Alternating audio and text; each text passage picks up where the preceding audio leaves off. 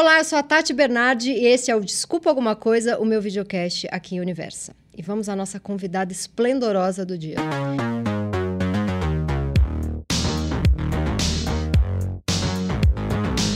Ela é escritora, jornalista, mestra e doutoranda em políticas públicas, mãe da Laura, leitora voraz, dona do clube de leitura mais legal do país.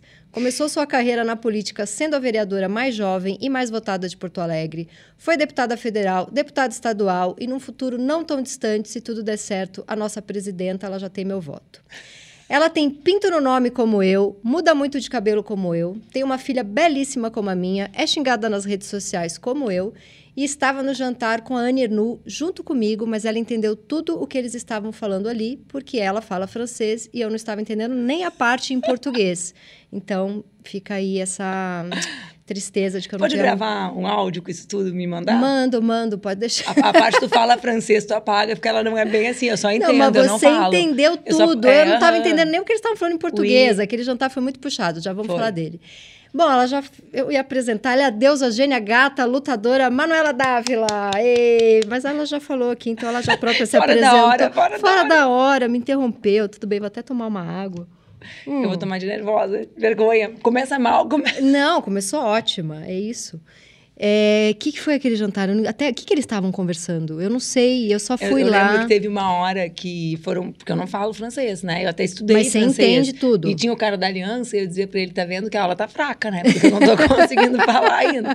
E aí eu lembro que foram apresentar e foram dizer: olha, ela é uma política é, feminista, defende as mulheres. E ela, né, olhou bem sério e disse se não defendesse, me causaria espanto que estivesse aqui. Para quem não sabe, a Nernu ganhou o Nobel de Literatura. Tem livro que você leu todos os livros? Eu li todos os livros. Você, inclusive no seu clube de leitura? Exatamente. Há um ano e meio atrás, antes então do Nobel, a gente leu O Lugar, que é o meu preferido, É o meu né? preferido. Eu gosto bastante do Lugar, gosto bastante da Vergonha. Eu gosto do Jovem.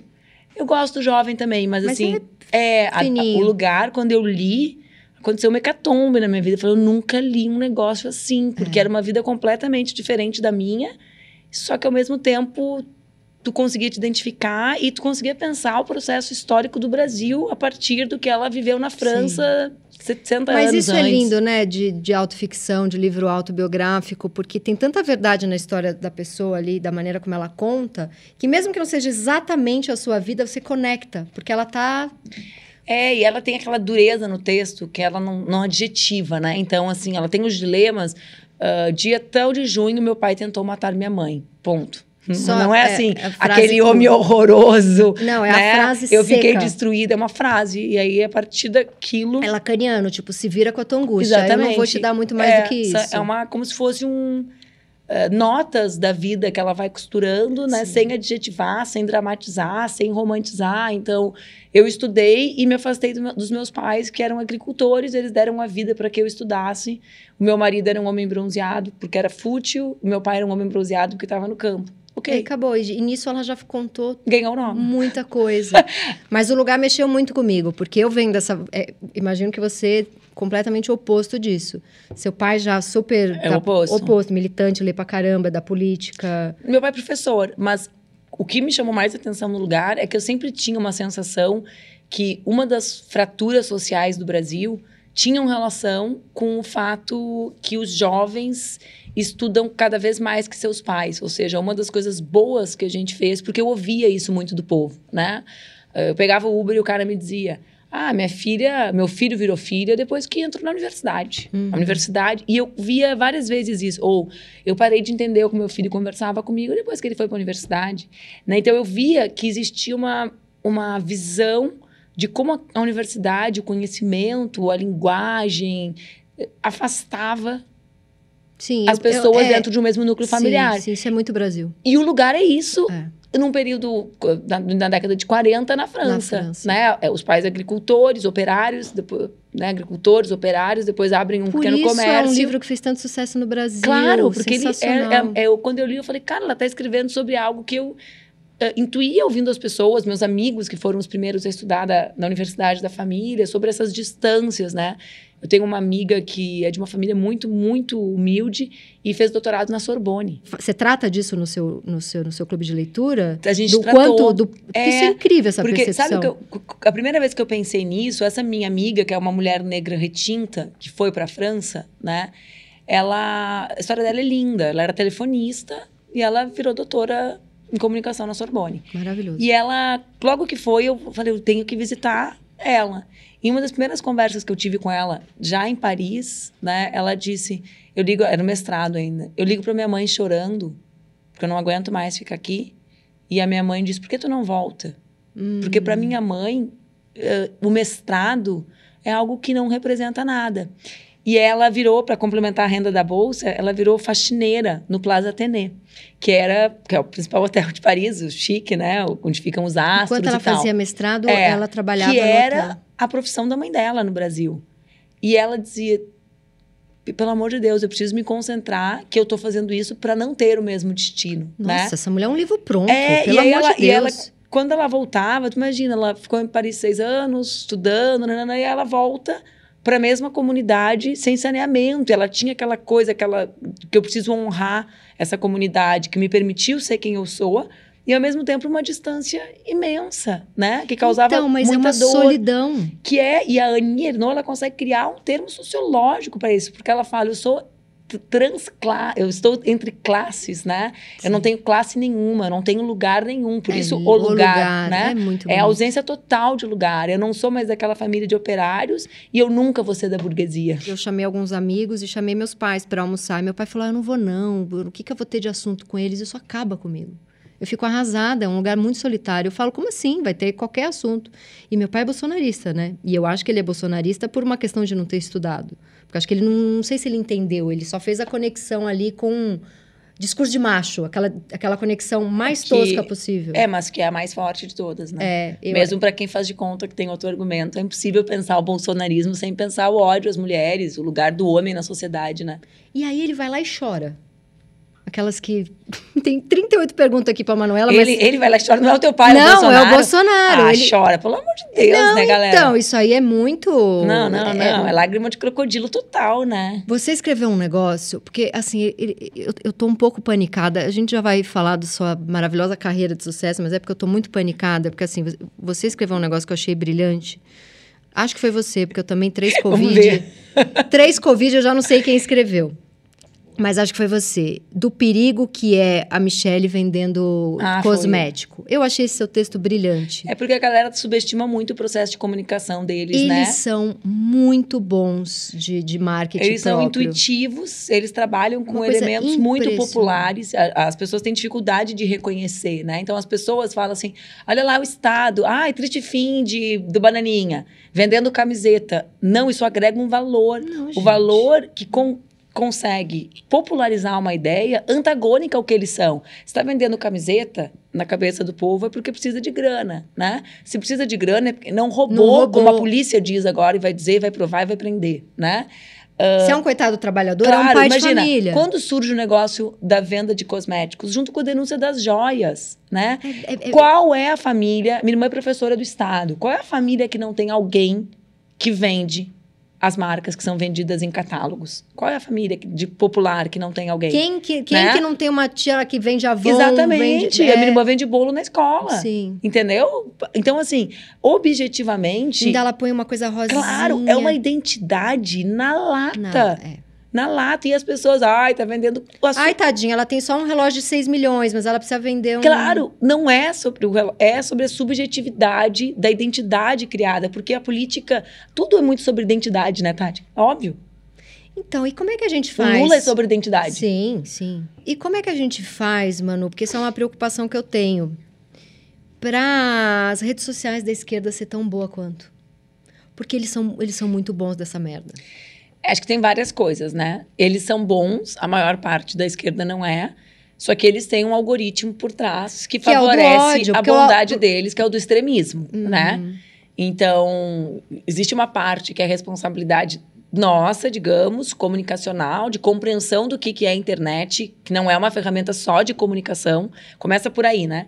Mas existe uma parte que é de responsabilidade das plataformas. O conteúdo deles tem mais chance de dar certo que o nosso. Mas. Mas porque, porque... porque a, a, o algoritmo das plataformas privilegia discurso extremista. Né? Justamente por isso eles são contra Exatamente. a PL da fake news. Exatamente. Que dá então, mais dinheiro. A, a engrenagem, a máquina gira para fomentar manifestações extremas. Então, eles se encaixam aí. Por, por isso, isso, que eles, claro, por isso que eles fazem aquelas coisas, uh, vídeo imitando Hitler. Porque aí tu olha, quando tu olha e tu perde tempo lá, por, por chocada que tu esteja, a máquina entende que aquele conteúdo é relevante. Porque a relevância é vista a partir do engajamento. E, a, e os conteúdos extremos engajam mais. Então, existe essa parte, que é relacionada à, à, demanda nossa por transparência das plataformas, né? Uhum. Elas regem, organizam a nossa vida. E por vida. isso as, as big techs estão desesperadas. Óbvio, né? Porque os únicas, as únicas cinco empresas do mundo que não têm obrigação de ter transparência são as plataformas. Né? Eles fazem negócio, eles mobilizam a nossa vida, as nossas emoções, os nossos sentimentos, os hábitos de consumo, e eles não querem Mas não falar... é crime você entrar no Google e a primeira coisa que está escrito lá embaixo é APL da fake news vai piorar os, o, seu uso de internet. Claro que é, é né? crime Óbvio. Então, assim, esse, esse, é um lado. Mas existe o outro lado, que eu, aí eu acho que o buraco é bem mais embaixo, né? Primeiro, a internet não é sobre comunicação. E a gente tende sempre a botar numa pasta velha sabe? É uma roupa velha, aquela música do Belchior, é uma roupa que não nos serve mais. Quando eu entrei na faculdade de jornalismo, a gente ia lá e estudava como produzir um conteúdo, tinha mensagem, né? Emissor, receptor, mensagem, setinha unidirecional lá, nananã, nas aulas de teoria da comunicação. A internet, ela não é, ela não pode ser transposta porque a gente aprendeu na faculdade de jornalismo. Não é só não é, ah, é uma TV, um rádio, é um jornal. Tipo assim, vamos fazer ali um press release, que é como a galera trata. Não, é ela é mobilização, ela é organização, ela é comunicação e ela é um espaço permanente de formação de opinião. E isso muda tudo. Como faz? Porque ao mesmo tempo, ninguém hoje vai se eleger ninguém, né, nem o Lula, ninguém da esquerda, sem usar as redes sociais. Então a gente precisa do inimigo para dar a notícia boa.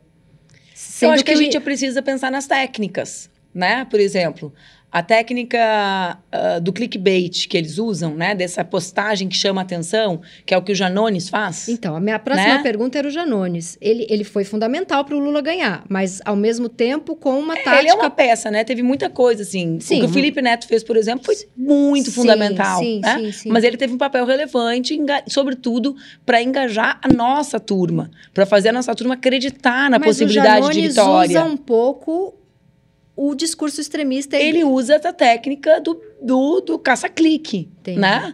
Do, eh, de, um, de uma fronteira que ele extrapola. Ela precisa ser sempre extrapolada dessa maneira. Bom, eu não, eu não faço isso. Eu quero Mas é construir, é importante que tenha Mas é fazendo. importante a gente pensar na técnica, porque ela não precisa ser sempre igual né? Ela não precisa ser sempre com o conteúdo nefasto. E como que tá para você agora? Você você tá sem mandato, mas você faz política. Como que é isso? Assim, eu sempre entendi que ser ativista, me engajar, ser militante não era vinculado a ter mandato, né? Uhum. Ter, eu tive vários mandatos, mas eu sempre entendi que aquele espaço ali era um espaço importante, o um espaço de quem eh, se organiza, reflete, dá outras contribuições. E sempre também pensei que mandato não podia ser para sempre né? Que, isso que eu vou falar é que nem maternidade. Cada um tem a sua visão, né? Não é uma claro, crítica a claro. outras pessoas. É como mas funciona para você. Era como funcionava para mim. Eu pensava, olha, como é que pode ficar aqui para sempre e continuar tendo a mesma vontade de transformar? Porque eu fui deputada para transformar o Congresso Nacional. Não fui uhum. lá para dizer, ai, gente, vou chegar aqui, oi, tudo bem, bom dia, ai, como vai o senhor? Né? Eu fui porque eu sinto que há uma necessidade daquele ambiente ser transformado para ser popular para ser mais representativo, para que o povo não compre saídas, como comprou o bolsonarismo, pela, pela absoluta decepção com as instituições e incapacidade de se ver nessas instituições, né? Então, para tu estar tá num lugar o tempo inteiro remando contra a maré, tu tem que ter energia. Né? Por isso também eu defendo a renovação desses ambientes, no sentido, claro, renovação com qualidade, com gente de luta, nananã, mas uma espécie de revezamento de bastão. Eu, quando acabou a eleição de 2018, né, eu ainda aceitei concorrer a prefeita de Porto Alegre. A gente foi para o segundo turno, que foi uma jornada louca, porque a única pessoa que disputou dois segundos turnos contra o bolsonarismo fui eu. Foi você. Né? Que é uma coisa que às vezes a pessoa, quando eu falo que não concorri em 2022, a pessoa fala: ah, não, filha. Vamos falar sobre sim, o que foi isso, né? sim. né? Porque em 18 a gente chegou no segundo turno, foram duas eleições, né? Sendo alvo central, porque, óbvio, mulher jovem, uh, né? Com sobrenome Pino. Uh, sem quando eu falo isso para dizer, sem uma família poderosa sim, por trás, sim, né, nessa máquina de fake news, foi para me destruir. E 20 em Porto Alegre, nossa, se eu achava que 18 tinha sido ruim, e foi uma das razões que eu aceitei concorrer em 20, foi pior. Foi pior. Né? Eu pensava assim, nada vai ser pior do que enfrentar o Bolsonaro. E foi, porque você enfrentou o bolsonarismo. É, e, o, o, e objetivamente, quando a gente não regra e não coloca limite, o limite é ampliado, como tudo na vida né? Uhum, sim. Então, assim, 2020 foi uma eleição absolutamente mais nefasta do que de 18. E sempre com muita ameaça, e colocam sua filha no meio, Isso, e a sua família de... desgastada. Não, e... e há um grau de sofrimento, sofrimento, porque esse papo da mulher forte, né, que a, ele tem vários significados, todos são horrorosos, sim. né? Porque tem a, aí tem a mulher que vem, ela quer te abraçar, ela diz: "Nossa, como tu é forte, eu não sou". Quando ela diz isso, é sinal de que está dando efeito, que a violência política de gênero ela é disciplinadora de todos os corpos. Porque ela diz, tá vendo? Se a Manuela, que é forte, passa por isso, imagina tu que te tem como uma fraca. Uhum. Claro, na verdade, ela é igual a mim, né? Sim. Então, ela afasta as mulheres da política, ela te, tu, e aí tu tem que ter força, óbvio, E ela né? te porque... coloca num lugar de figura pública que vai aguentar tudo porque não é ser humano. Exatamente, ela vai criando, e ela é, é, é completamente errada. Sim. E ela exige de ti uma força que, de um lado, tu quer ter, porque, porra, eu lutei muito para ocupar os espaços que eu ocupei. Uhum. Nunca recebi melzinho na chupeta, né? Imagina, eu fui vereadora com 22 anos, não tinha nenhum jovem eleito no país. Uh, né? Eu fui para o Congresso Nacional para ser avacalhada pela grande imprensa, que me chamava de musa, que me rebaixava intelectualmente, enquanto celebrava... Musa do Congresso está solteirona, eu lembro Exatamente. da manchete. Aí tinha uma outra da Folha que era Musa do Congresso vê beleza com desdém. Nunca vou esquecer. Entendeu? Então era assim... Uh, esses dias eu recebi uma mensagem de madrugada de um jornalista que, que eu nem lembrava da matéria dele ele me lembrou, me fez bastante mal me lembrando, mas me pediu desculpa. Gatilho, gatilho. Que era assim, a primeira vez de Manuela Dávila. Esse, esse era o título? É, o título. Né? Que era a primeira vez que eu estava entrando no Congresso hum. Nacional. Então, assim... Sempre sexualizando. E essa força eu nunca quis ter. Né? Nunca foi um atributo que eu quis ter. Eu quis ser inteligente, eu quis ser estudiosa, quis eu quis ser amiga dos meus amigos, hum. eu quis ser de luta, mas forte nesse sentido, de aguentar essa violência pessoalizada o tempo inteiro, porque as críticas à minha ideologia, às minhas ideias, beleza, eu sempre estive na luta para isso, para debater. Né? Mas aí todo dia tu chegar em casa e tu olhar, isso que eu sou casada com um cara extraordinário, né? Mas aí começa a ferrar a vida do cara que é casado contigo. Aí a tua filha começa a ser ferrada, aí teu enteado começa a ser aí ferrado. Aí seus pais estão sempre preocupados aí de tá alguém fazer alguma Não, coisa exatamente. com você. Tem uma história que é horrível, mas é engraçada, que é o seguinte, teve um dia que eu gravei um programa aqui em São Paulo, cheguei no hotel, tava com a Marina, e falei, abri o meu Instagram assim na hora, falei, tem uma ameaça para mim, para minha mãe, para Laura. Ameaça horrível, ok? Aí Falei, tem que ir na polícia, aquela coisa. Aí tu tem que ler a ameaça, aí tu tem que ir na polícia. Tu não, tem, tu não pode terceirizar. Ai, não vou ler. O pessoal fala, ai, não lê.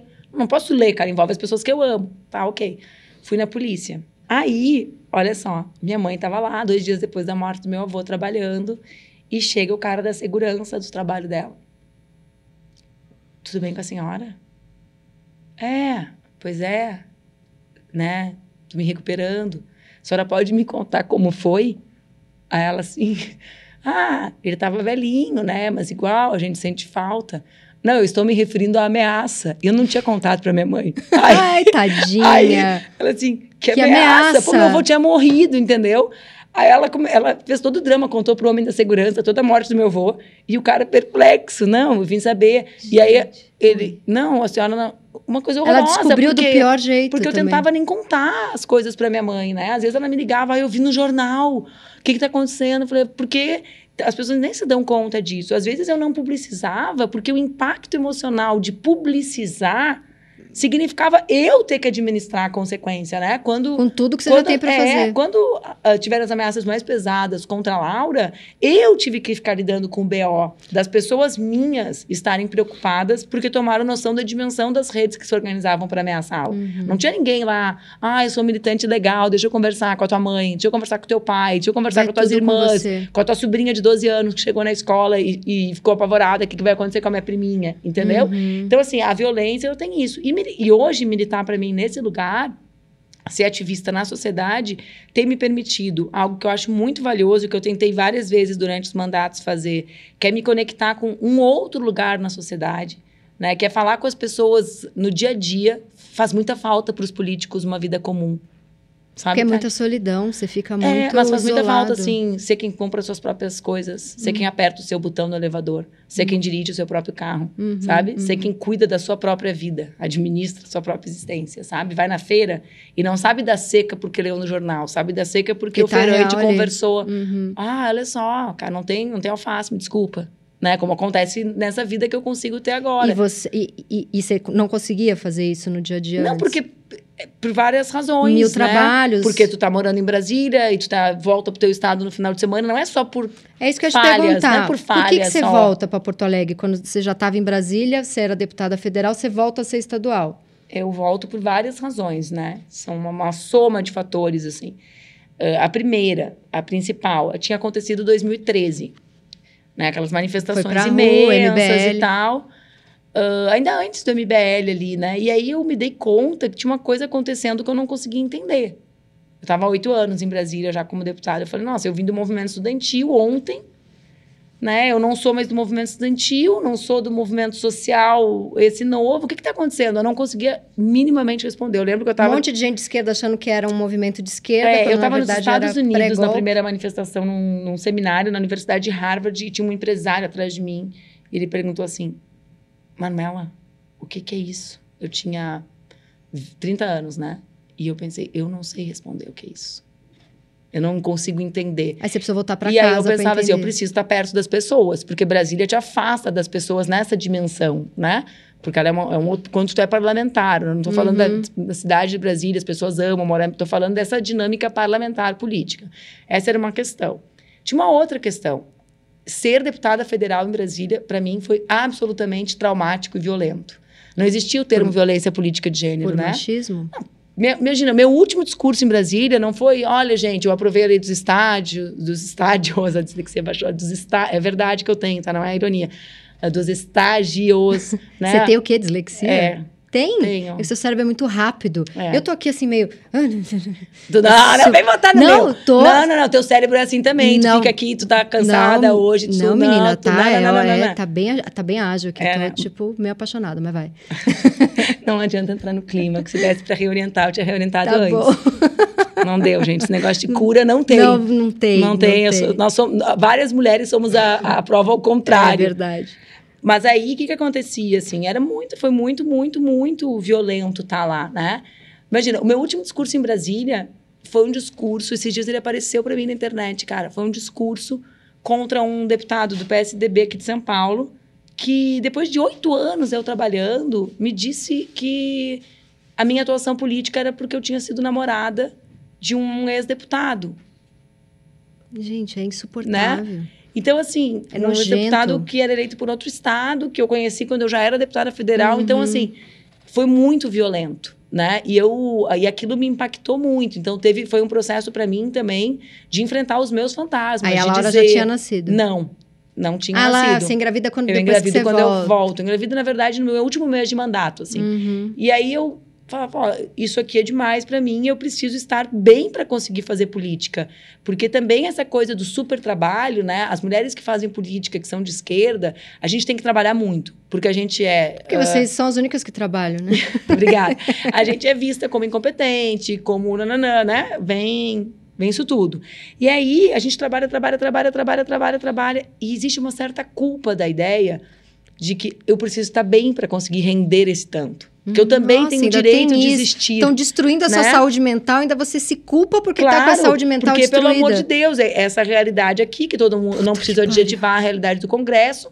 eh, Eu preciso fazer as coisas, só que cara, com PT, né? Com enxaqueca todos os dias, né? Tu não, não consegue. PT, ela quis dizer PT perda do total. perda total. Não se usa mais isso? Não, é que você falou PT, aí de, que- como Ah, assim com Brasília? PT? Ai, pelo amor de Deus, É, né? Não, tava ali no partido dela. é, não, tá tudo bem com o PT também. Tudo bem com o PT. Momento É. bom. Ah, e aí eu também fiz essa reflexão sobre a minha necessidade. Na época foi super ridículo, né? Porque a imprensa achava que eu estava voltando para concorrer a prefeita.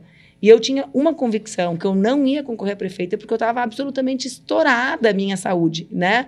Ah, mental, física e tal. Foi, então, e foi um movimento bem importante para mim. E teve uma outra reflexão que foi: se eu ficar aqui, eu não vou ter filho, porque eu não quero criar alguém, gestar alguém nessa loucura. Uhum. Vou repetir, isso era para mim, né? Para minha realidade, porque eu sofria, para aquela dinâmica de voltar todos os finais de semana e tal. E até naquele momento eu refleti que podia estar tudo bem não ter filho, né? Eu teve uma época que eu queria muito ter filho, aquela uma coisa assim. Daí eu conheci o Duca, o Duca já tinha o Gui que morava Ah, com a quando gente. você voltou, você ainda não namorava o Duca? Namorava. Ah, já namorava. Já namorava, exatamente. Em 2012 você conheceu ele, não É, foi? exatamente. E aí, e eu saí em 2014. E aí eu pensei, ah, tudo bem, cara. Eu já realizo esse meu amor com o Gui, que vivia comigo, que eu cuidava, já tinha essa O filho dinâmica dele, que é você madrasta. dessa realidade de cuidados, porque a maternidade é, uma, é uma coisa do amor e dos cuidados, né? Uhum. O trabalho. Sim. Eu já tinha o trabalho, porque ele vivia com a gente, e eu sempre tive uma relação de um amor muito grande pelo Gui, né? E aí eu pensei, ah, então tudo bem, mas eu só vou ter filho se eu sair de Brasília, né? Então eu consegui. Com... E aí eu, eu e o Duca, a gente teve vontade de ter a Laura e juntou isso também. Então foi- foram vários aspectos, assim. E- Mas como me disse um, um deputado na época, um é- bom deputado? ele disse uma frase verdadeira: se tudo fosse bom com a tua vida parlamentar, é óbvio que tu não pensaria que tu precisava renunciar a isso para poder ser mãe e conviver com as pessoas, né? Sim, óbvio, Sim, né? óbvio. E o que, que mudou na tua militância depois que nasceu a Laura? Ah, mudou tudo, Tudo, né? tudo. Eu lembro que eu fiquei tão emocionada quando você fez aquela campanha do amamentar, da mulher não poder ser constrangida amamentando na rua. Aquilo foi tão importante. E aí você também dava de mamar com ela. É que, na verdade, assim, eu acho que são várias coisas juntas que me aconteceram com a maternidade, sabe? Que são várias, assim. Ah, primeiro, né? A maternidade, ela me deu a exata dimensão da necessidade do feminismo. Uhum. Você já era, você já lia bastante, já era Eu feminista? já era feminista, eu não fui sempre feminista, eu fui militante, parlamentar, sem me reivindicar feminista, né? Ah, eu já tinha avançado muito nisso com a violência que eu sofri, né? Muito por essa questão de juventude, de estética. Mas, assim, o meu abraço definitivo com E, o e é feminismo... porque, e porque ela nasce mulher também, a Laura. É, também por isso, mas é sobretudo porque eu me dei conta da dimensão do trabalho reprodutivo na organização da sociedade. Uhum. Né? Eu falei, caraca, eu tenho tudo, né? Eu brinco assim, tem a pirâmide, eu tô sentada em cima dela, né? Eu tenho um pai que divide responsabilidade, que é uma raridade, Uma né? realidade. Total, total e plenamente, né? Eu tenho grana para pagar a creche, eu tenho licença maternidade de quatro meses, eu tinha estabilidade, porque eu era deputada estadual, ia vencer a minha licença, eu ia voltar para o parlamento, e mesmo assim, isso aqui fez com que eu passasse a ser um outro tipo de pessoa no ambiente que eu frequento. Né? Era um ambiente, eu me dei conta que aquele ambiente era um ambiente que não era para mim. Por exemplo, os deputados, a reunião de líderes é ao meio-dia. Tu entendeu? Uhum. Todos os dias. Isso nunca tinha afetado a minha vida. Eu sempre fui líder de bancada, nunca tinha afetado a minha vida. Até o dia que eu me dei conta que meio-dia as crianças entram e saem da escola e Sim, almoçam. E, almoçam. E que ninguém ali nunca fez é o almoço, muito macho- entendeu? É muito masculino. Ou nunca pegou a filha na escola e eu queria viver aquilo. Eu não, não, né? A minha maternidade foi uma construção de- decidida minha. Então, assim, me deu, fez eu me dar conta da dimensão disso na minha vida e na das outras mulheres. Porque aí eu tive esse encontro de, cara, se comigo é assim, como é que é a vida dessas mulheres que não não tem trabalho, que não tem creche, que não tem companheiro. Então, assim, o meu encontro definitivo com o feminismo foi a maternidade. E o meu encontro com o feminismo, ele para mim, ele é tão ou mais transformador do que o meu encontro com a militância ah, 16 anos antes, em 99, quando eu decidi me organizar e que era isso que eu queria fazer da minha vida. Você né? acha que você se tornou uma política mais completa e melhor? Se mudou, assim? Mudou completamente, assim. Foi uma chave completa, não tem nem como... Foi a mesma coisa que aconteceu em 99. Né? Em 99 eu falei, ó, não, eu não vou conseguir no jornalismo mudar a sociedade, eu não vou conseguir ser feliz achando que eu não estou fazendo a minha parte para esse lugar ser um lugar melhor. Uhum. Né? E aí a ver, a gente chama de consciência, né, da realidade e tal. Isso aconteceu uma vez, mas assim, em 2015, com a gravidez e com o nascimento da Laura, isso veio assim, pá, não veio por etapas, veio tum, veio tum, de uma tum. vez. E Então qual- tem isso, mas tem uma outra coisa também que é eu não tinha um modelo para seguir, assim, né? Então a Laura ela foi, ela foi me guiando e como foi tudo junto com o nascimento dela, foi o processo que começa a violência muito mais intensa no Brasil. Porque eu fiquei grávida em 2015. É o auge das manifestações auge. contra a Dilma, né? De misoginia, de ódio. A Laura nasce em 2015. Depois tem impeachment. Então, assim, ela foi Eu lembro vivendo... de uma pessoa que te empurrou, você tava com ela no colo, recém-nascida. Bateu nela quando ela tinha 40 dias, né? Em Meu outubro de Deus. 15. Então, assim, ela também, ah, além da minha militância ter mudado, ela me salvou do que foi essa violência. Porque com toda a violência que eu passei a ser cen- central, né, na engrenagem da, de ser vítima, existia um momento que eu tinha que me conectar com ela, entendeu? Então, assim, ela salvou a minha saúde mental. Eu não Quando- posso ficar louca, eu sou mãe. Era isso. Ela precisa de mim, Ela não tem precisa jeito, de mim, eu entendeu? não posso pirar aqui. Eu não posso me aprofundar, como diria minha sogra, no que eles estão fazendo comigo, porque eu simplesmente, Eu essa pessoa essa precisa de mim para arribar, como se diz lá na fronteira onde eu cresci.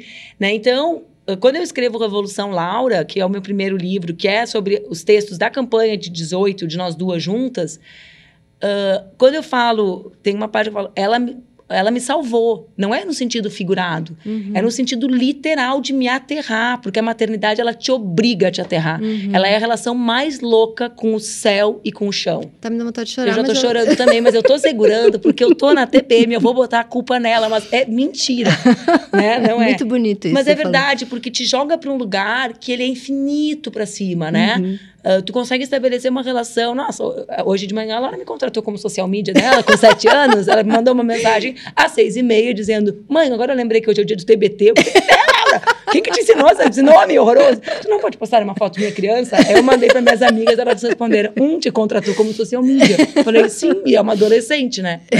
Aí, ok. Ao mesmo tempo que tem essa coisa do crescimento, né? ah, que, é, que é maravilhoso. Tu vê assim. Tem uma necessidade de terra, Uhum. né? Que tu tem que manter, assim, é, é bem a posição do corpo, né? Sim. O pé no chão e a cabeça nas nuvens, né? Uhum. E um filho faz isso contigo quando tu te joga nessa experiência. Então, assim, em toda a minha vida, né? Psicológica, física, eu, eu fui obesa, né? Até os 18 anos. E eu me dei conta... Ó, o choro de novo vindo, gente. Tá, Ele hoje tá, vem. tá puxado. Hoje tá. Cadê- Alguém dá me- mais cadê água? aquela, aquela xícara do Cadê? riso? Não tinha uma do riso? Traz mais água.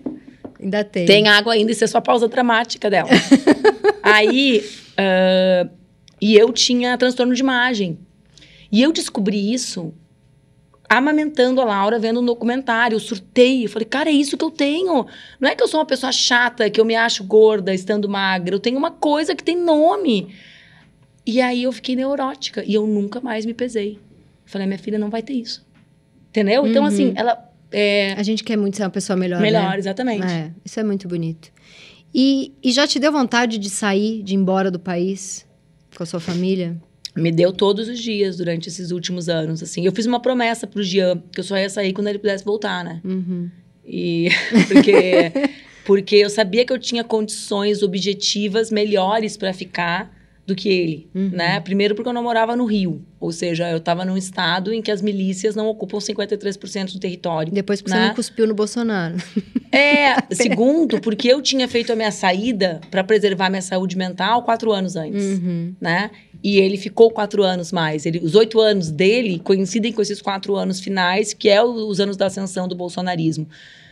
Então, assim, essa questão... já- Então, eu sabia, né? Eu não sou um, um homem gay, Sim. Né? Apesar de ser uma mulher, né? Então, eu sabia que eu tinha condições de... Mais condições objetivas de permanecer. Quando mata a Marielle, você fica com medo? Nossa, quando mata a Marielle foi um dos piores dias da minha vida, né? Porque, na- por causa dela, óbvio, né? Sim, claro. Mas porque eu entrei, eu falei, cara, eu entrei, eu lembro de uma conversa minha com a minha psiquiatra, porque eu tava, eu fui pro aeroporto do Rio, umas semanas depois teve um ato, dia, dia 21 de março, eu acho. Foi quando eu conheci a dona Marinette e a Aniele. E e me deu, quando eu conheci a dona Marinette, me deu um. Cara, me deu um surto, porque eu. Até o dia 21, quando eu a conheci, eu só pensava que podia ser eu. Uhum. Sabe? Falei, cara, se fizeram isso com ela, que é vereadora, o que, que vão fazer comigo, que sou candidata a presidente? Pelo amor de Deus, eu entrei numa loucura, né? E quando eu conheci a dona Marinette, eu me dei conta que podia ser minha filha. Foi horrível, assim, né? Então, uh, foi avassalador. E aí eu lembro, eu conversando com a Cíntia, com a minha psiquiatra, e disse cara, eu acho que eu vou, tô com síndrome do pânico, porque tá me dando um desespero. Ela falou, olha, deixa eu te dizer, síndrome do pânico é uma doença. Quando a pessoa não tem razão para estar tá com medo, está com medo. no, teu no teu, caso, caso, se tu não tivesse medo, aí tu estaria doente, né? uhum. né? Então, assim, a execução da, da Marielle, ela também teve um elemento disciplinador, né? do prestem atenção do que nós podemos fazer com todos vocês. Sim, Se nós fazemos um isso com uma mulher vereadora da cidade do Rio de Janeiro, onde existe Globo, onde existe imprensa, onde as pessoas param e prestam atenção na morte, né? Mesmo que o Estado até hoje não tenha conseguido esclarecer, mas ela teve um outro sentido disciplinador geral, assim, né? Geral, é, um, é uma marca desse período que a gente vive, né? E aí vem essa pessoa hum, Carla Zambelli, que po posta você de diaba. Sem olhos. Sem olhos. Que é sempre o que mais me choca naquilo. Aquela, aquela imagem é uma coisa muito perturbadora. Na verdade, ela postou eu, a Sâmia e a Talíria, né? Uhum. Eu não postei a Sâmia e a Talíria porque pensei, bah, não vou ser eu que vou divulgar a imagem das outras. Sim. Né? Quando saiu a decisão, por respeito a elas, porque uh, é uma violência tu ficar te vendo o dia inteiro montada, destruída, né? Uhum. Com, com uh, sinais evidentes de que, que aquilo pode acontecer contigo, porque na verdade essa turma eles atiçam, né? O e que eles, tem de pior. O que tem de pior, né? Exatamente. Então assim, o estímulo ao assassinato com crueldade de mulheres, que é isso que significa, em última instância, uma imagem minha com sangue nos dois olhos e sem os dois olhos, né? Ninguém Sim. acha que é uma fantasia de carnaval, me arrancar os olhos, né? Não tá te chamando de diabinha, não, tá não tá me que... botando de diabinha sedutora, não, né? Não, é não, um... é pra... É... Então, assim, ela, ela, é uma... A violência, ela, é, ela fica repetida, né? Ela é repetitiva, ela é permanente, assim.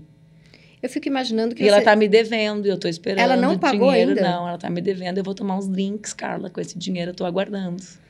Essa semana os drinks foram financiados por Roberto Jefferson, que também está me devendo mais uma parte. Também está devendo. É. Os drinks e os Qual, livros. Teve alguma época que você, disso tudo que você já sofreu, teve alguma época que você ficou realmente doente? Porque imagino que, por exemplo, tireoide, você já teve doença autoimune, foi a tireoide? Eu fui adoecendo. Época. Eu fui, eu Mas adoeci. teve uma época que você falou, a, a, eu preciso parar. Teve duas vezes. Em 2014, quando eu decidi sair de Brasília, uhum. eu lembro que eu não consegui ir no último mês. De, não de burnout, consegui. não conseguia sair. Que, que de você tinha? sofrimento profundo, assim. Me, Deprimiu. Porque, uh, eu lembro que eu falei, eu falei, eu não tenho mais condições de ir e tal, não tenho mais condições de ir. E aí a Cíntia falou para mim, tá, não vai, falta, vão descontar o teu salário. E eu falei, não, eu quero um atestado médico real, dizendo que eu tenho real. Porque um dia isso vai fazer parte da minha história. Uhum. Reconhecer o que eu tive, né? Que não é assim, tá faltando o trabalho. Então, em 2014, eu cheguei num buraco, assim, que eu, todas as vezes que as minhas amigas viram deputadas, todas as vezes, eu sempre falo, por favor, faz isso. Tenha uma casa, faça exercício, não chegue no buraco que eu cheguei. Uhum. Né? Então, 2014 foi esse momento e depois, de, depois da eleição de 2020 até o ano passado, o impacto... Por isso você não topou a Também por isso, assim, o, meu, o, impacto clínico em mim foi muito grande, né? O que, você, que, que você Porque, sentia? na verdade, o corpo, ele sempre ele é autorregulável, né? E eu, por várias razões super pessoais, assim, desde muito menina cuido da minha saúde mental, né? E então eu me protegi muito nesse sentido. Uh, e claro, né, soma-se a isso o fato de que eu tenho uma família muito massa, sou casada com um cara muito massa, que nunca me culpou, por exemplo, né, pelas coisas que acontecem na minha família, o que é mais comum. Imagina se eu chegasse ah, um nossa vida em tá casa... tá muito difícil com desse emprego aí que você é, resolveu tipo, ter. Imagina se eu chegasse em casa com a Laura ameaçada e ao invés de ouvir tá, vamos lá, ele dissesse assim, quem mandou tu levar ela na escola também, né? Uhum. É, são frases comuns que as pessoas dizem de uma violência profunda. Né? Então, eu sempre cuidei muito da minha saúde mental. Mas aí começou a. Teve, teve uma ótima, assim, que eu peguei meus exames. Aí eu pensei, cara, eu sou muito foda. olha aqui meu cortisol. Tava Tipo assim, baixo. Baixo, baixo, assim, acho que... Cortisol é o hormônio do estresse. Eu falei assim, é, acho que era 11, tá? Não sei qual é o número de referência, mas eu lembro que era Campeã. muito baixo. Aí eu pensei assim, essa é a prova que eu sou muito, Muito foda. foda. O mundo tá caindo e eu tô aqui. Daí eu mostrar o exame, assim. E a Cintia é muito gentil. Não é exatamente assim, eu preciso te explicar. Na verdade, não reage mais, né? Deu, Nossa. deu, tipo, Tipo, deu. o cortisol nem se estressa mais. deu. A próxima. E aí tem os outros... E o meu colesterol super alto. Eu não sabia dessa. Deu, o colesterol. deu, deu uma loucura total. Gente, assim, o eu- cortisol como desistiu assim? de você. É, meu, o meu colesterol que era ótimo, sabe? Eu sou uma pessoa de hábitos alimentares saudáveis. Sim. Tipo assim, aumentou 100, né?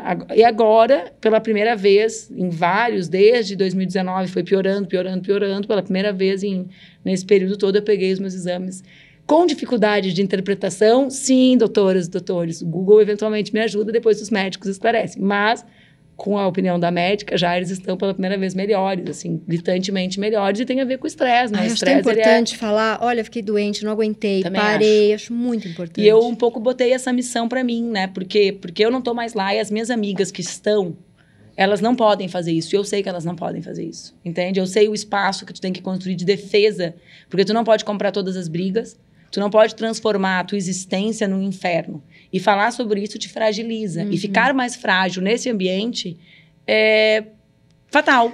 Então, assim, eu também decidi, um dos processos de cura meu foi falar, eu vou falar, porque Vou falar, eu não, não tenho mais bem. mandato, eu não estou disputando eleição, essa relevância que eu E construí. como é a sua rotina hoje, da, do, do seu, da sua vida política sem mandato? O que, que você faz Cara, hoje? é uma, meio louca a minha rotina, né? Porque, na minha, primeiro que na minha vida normal, que não é a minha vida de militante, tem várias coisas que eu tenho que fazer, né? Então, eu trabalho, que é uma, foi uma decisão minha também de, de ter uma vida financeira organizada fora da política, né? Então, eu tenho uma empresa de redes, eu tenho um clube de leitura e eu faço meu doutorado, né? Eu estudo redes, estudo moderação. Uhum. Não vende cosmético? Não, tô precisando de alguém que vende, que comece a me vender uns melhores. Bom, pessoal que tem cosméticos bons, aceito dicas, Tá aceito públicos, aceito públicos, aceito presentes também. tá né? belíssima. E aí eu. Isso, isso ocupa bastante tempo, Uhum. mas também foram, foram decisões minhas, assim, relacionadas à minha possibilidade de pensamento crítico, né? Quando acabou a eleição de 2020, eu decidi, ó, acabou, eu vou. O meu vínculo financeiro não vai ser mais com, com a política, ele vai ser com, com outros com os ambientes do que eu sei fazer, né? Que é comunicação, que é a minha área de formação, porque isso também garante a minha independência intelectual e eu quero ter essa, me sentir, né? Não que eu não tenha tido em outros momentos, Entendi. mas eu preciso saber que ela existe e que eu consigo e tal. Então foi super legal.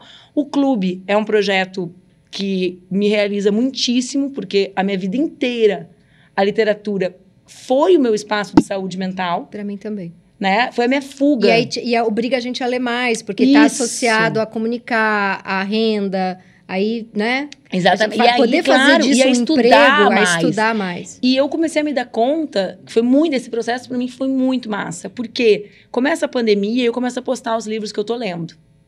E daí os livros começavam a vender.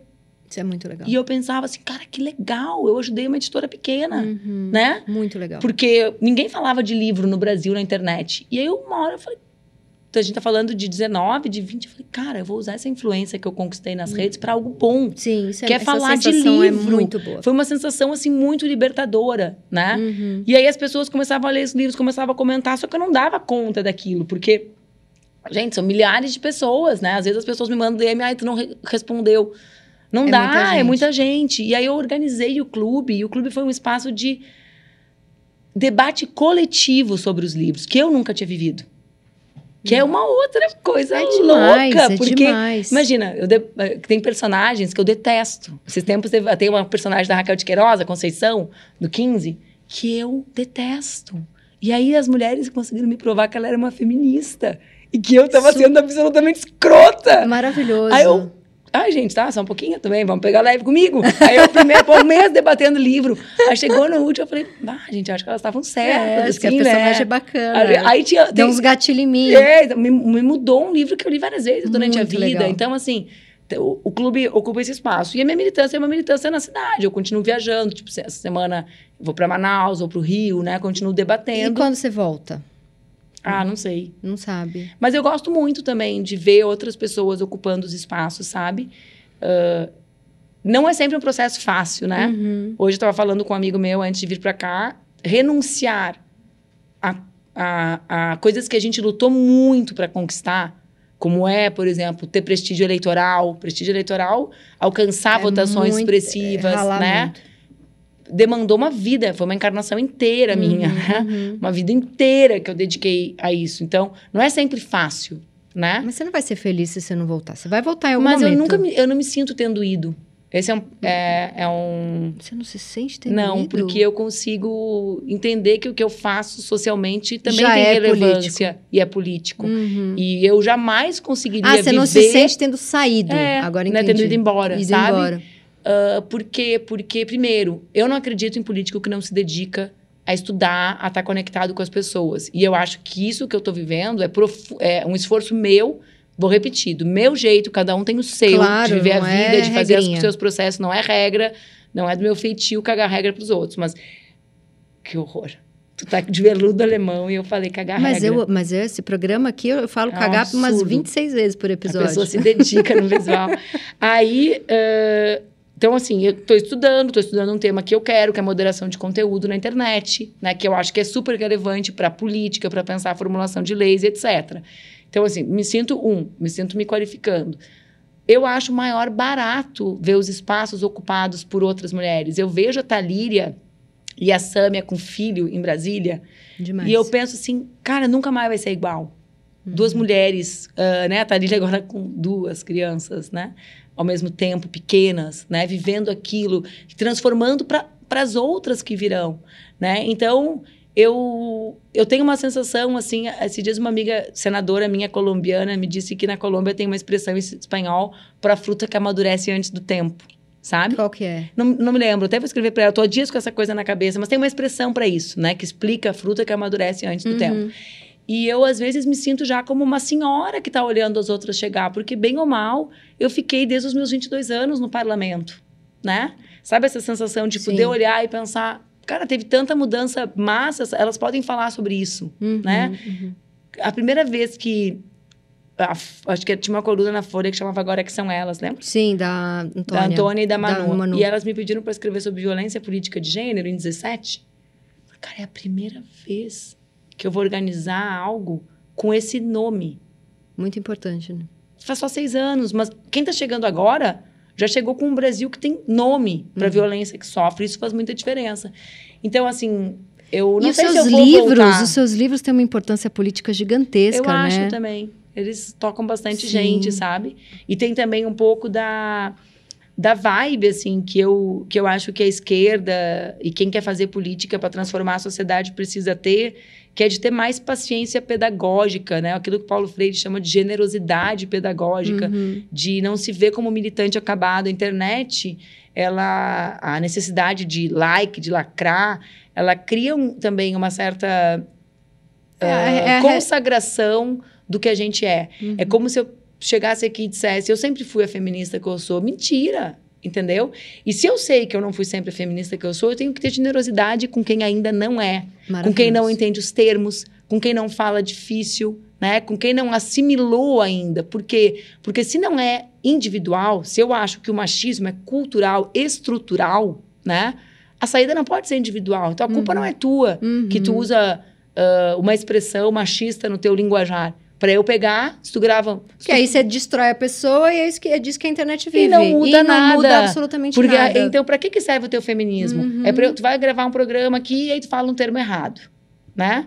Aí, ao invés de eu que sei o termo certo, dizer, Tati, Vamos conversar? Olha você vai só. lá na internet e me destrói. aí eu vou lá, Humilha outra mulher. né? Eu não estou falando dos bolsonaristas que querem mesmo destruir tudo. Eu estou falando da grande parcela da, da sociedade, né? Que não é não é essa galera do mal como é o Uhum. núcleo pensante, organizador, distribuidor de fake news do bolsonarismo. Aí eu vou lá e te destruo.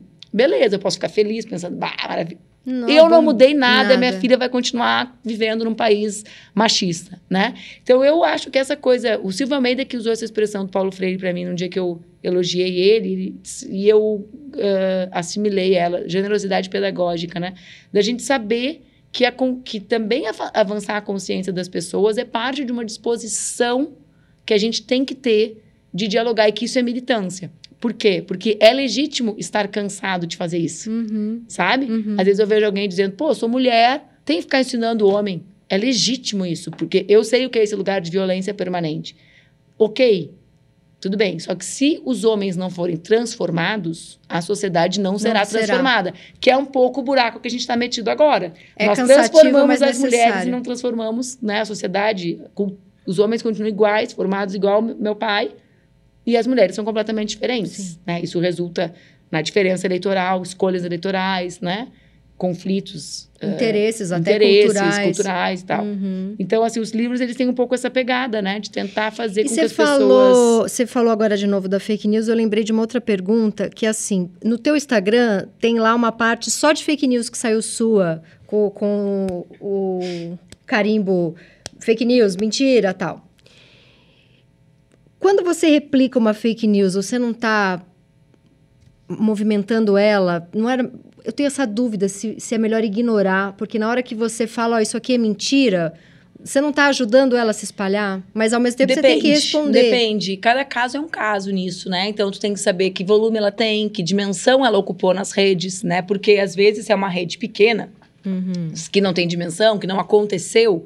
Sim, colocar numa rede grande é dar visibilidade, é tornar ela existente. Se tá, por exemplo, na rede do Bolsonaro pai, Bolsonaro filho 1, filho 2, filho 3, filho 750, não tem jeito. Tem que existir algum espaço de resposta. E o que ocorre é que a grande imprensa só se envolveu em responder esse assunto agora. Em 2018, em 2015, 16, 17, 18, 19, 20, eu era chincalhada e eles tratavam como se fosse direito de opinião.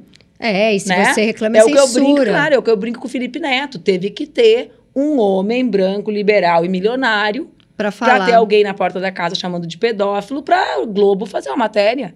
Né? Não, Verdade. É, né? E falo isso generosamente com o Felipe, Verdade. que para mim tem um papel central no, na, na vitória do Lula, Sim. né? Que tem um dos processos mais bonitos de transformação, de transformação pública. É. Corajoso, né? Sim. Mas Inclusive, na abertura do seu livro, que não é esse que você trouxe. O verdinho. O outro, o Rede de Mentiras e Ódio, ele, ele escreve na abertura. E ele fala: Eu já fui um babaca que xingava sem saber porque eu estava xingando. É lindo esse texto dele. Ontem eu citei isso ainda. É porque é lindo. É, esse texto dele mudou a minha compreensão sobre o impacto do que eu vivia, conta, sabe? Conta um pouco disso, porque isso é muito O Felipe, bom. Ele, tem, ele fala um texto em que ele diz que sabia que era mentira, né? Não acreditava nas notícias que ele lia, mas que ao mesmo tempo ele sabia que ele tinha uma repulsa pelas pessoas. Então ele pensava assim: ah, mas o Jean é violento mesmo demais. Uhum. a Manuela é um pouco estridente. Que, na verdade, era ele absorvendo inconscientemente aquele volume de ataques que nós sofríamos. Se tanta gente está xingando Exatamente. Eles. E isso é muito revelador. Ontem aconteceu isso, né? Eu recebi um relatório, história, essa história é muito louca. Eu recebi um relatório médico que eu preciso para apresentar para uma seleção que eu fui aprovada. E aí tinha uma cirurgia que eu não fiz. Que doido. Do meu médico. E eu falei, olha, eu não fiz essa cirurgia. Tu não fez essa cirurgia? Eu falei, não. Essa cirurgia é uma invenção. Uma fake news a meu respeito. Ele falou, nossa, eu tinha certeza que você tinha feito a cirurgia. O okay. médico falando. O médico. Aí eu contei essa história e a pessoa para quem eu contei disse assim, tá, tu não fez essa? Mas bariátrica tu fez, né? Eu falei, não. Entendeu? Então, o cara tava ali conversando comigo, não tinha nenhum problema para ele eu ter feito a bariátrica. Sim. Né? Só que eu tinha feito. Ele assimilou aquela ideia na cabeça dele. Uhum. Então, qualquer coisa que eu falasse, por exemplo, ah, a pessoa tem que aceitar o seu corpo, sei lá, ele na cabeça dele pensa, cara, ele é uma hipócrita. Ou se eu vou lá e falo, ah, gente, vamos lá, tem pessoas que não estão acima do peso e fazem bariátrica, não, não, não, ele ia pensar, uma hipócrita. Porque. Entendeu? Então, ele assimilou ele... aquilo que eu. E que virou uma verdade absoluta. Como uma verdade, mesmo sem me achar um monstro por isso. Que era o que acontecia com o Felipe, que ele relata nesse livro, que é o, que é o, o, o Rede de Mentira uhum. e de Ódio. Que é bem legal. Que é bem legal. Essa né? abertura. O livro é muito bom e a abertura dele é muito boa. E você, nas suas redes sociais também você se apresenta como marxista. O que, que é ser uma marxista hoje? Bem na hora da água. Bem na hora da água. O pessoal água. vai dizer nas fake news. Faz o corte, o pessoal, faz o... É, o pessoal vai dizer, gaguejou para responder, trancou. Me apresento como várias, várias coisas e marxista sim, é uma delas, sim. né? É quem, em primeiro lugar, né, marxista vem da obra do Marx, né? Sim, é sim. bom dizer para as pessoas, né? Para é todas as importante. pessoas. Uh, tem alguns que chamam de Marx, uh, mas Ma- enfim. É. Uh, que deriva da obra do Marx, que é quem defende que a sociedade pode passar por uma transformação, por uma construção mais justa, né? Uhum. Uh, em que o trabalho seja relacionado Não seja a... só para enriquecer o, Exatamente. o dono branco Mas o que hoje representa isso, na etapa atual de luta da sociedade, do nosso povo, é imaginar que a gente vive um planeta em colapso, né? Um planeta que ou nós construiremos uma outra saída ou, invariavelmente, colapsará, Uhum. né? A Rosa Luxemburgo tinha uma frase que ela dizia socialismo ou barbárie. Às vezes as pessoas me perguntam assim: ah, tu acha que esse é o caminho natural? Não, talvez não seja. Talvez hoje o caminho natural seja a barbárie, né? Seja, seja a gente comer plástico desde, desde o ventre, né? Seja a gente ver milhares de pessoas migrando por causa das guerras, por causa da situação social. A Europa proibindo de socorrer embarcações com crianças e a gente achando que está tudo normal Mas depois da Tá guerra eles lindo, aceitaram bem, né? né? Ah, aí quando tem uma guerra no continente deles, a reação é outra, porque são os iguais. Porque, é, não, né? e daí porque eles vêm para trabalhar. É, então assim, é uma loucura, é uma loucura ah, a gente achar que existe razoabilidade na sociedade em que a gente vive, né? É uma sociedade que adoece, que superexplora, que o trabalho não gera mais renda para as pessoas viverem. né? O MTST fez uma cozinha comunitária em Porto Alegre, dessas deles, e um dos comentários que eles me fizeram que mais me marcou foi quem tem frequentado a cozinha são os trabalhadores aqui da região. Daí, como, né? Porque o, o dinheiro do trabalho não é mais o suficiente para viver com dignidade, como foi em Uhum. outros períodos, né? Uhum, uhum. Então, assim, a gente tem um mundo que vai, que vai caminhando a Não, e passos com essa largos. discussão toda da uberização de, todo, de De várias... todas as relações de todas as trabalho, relações né? de trabalho, é Então- urgente ler esse livro. Então, ou a, gente, ou a gente vai olhar e vai pensar: opa, é preciso que a gente aproveite essa capacidade da racionalidade, né? Uhum. E construa sociedades mais justas, né? Organizadas e pensadas de outra maneira. Ou, para mim, a gente vai se encontrar com, com, com a barbárie. Maravilhosa. Agora vamos, olha, incrível. Vai Vamos- se encontrar é foda, né? Porque a gente já está encontrando Já ela, está né? encontrando ela. Vamos para, nesse clima de muita expectativa de uma vida boa a partir de 10 minutos depois dessa conversa. Vai dar tudo certo amanhã. Vamos para o quadro Me Engana Que Eu Posto, Meu Deus. que é o momento em que a gente vai descobrir que você mentiu alguma coisa. Aqui? É, aqui. Já.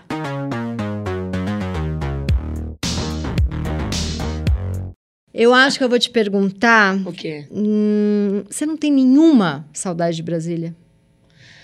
Sabe que esses dias eu falei com uma amiga minha e disse isso. Pela primeira vez eu comecei a sentir saudade de algumas coisas em Do Brasília. que, que você sente saudade? Ah, eu gosto, né, de fazer política. De ir né? embora de lá? Você... Não, não essa viajar toda semana, nossa Não, senhora, pra lá. é Cansativo Muito... pra cacete. Não sinto saudade nenhuma do clima, nenhuma. Sinto muita saudade da lua cheia, que é a mais bonita que pode existir no Planalto. Brasília tem uma natureza muito exuberante, muito Uhum. impactante, né? Ah, odiava a falta de calçadas, porque eu gosto de caminhar, nem dirigir ainda quando eu morava lá. Mas o que eu, o que eu gosto também, e que é, um- que é um lugar que me realiza, é a vibração da própria operação da Total, política. é isso que eu fiquei né? pensando. E eu sempre fui uma boa parlamentar, Muito né? boa. Então, assim, eu, eu- essa energia, né? Essa semana votando PL de um negócio que eu entendo, né?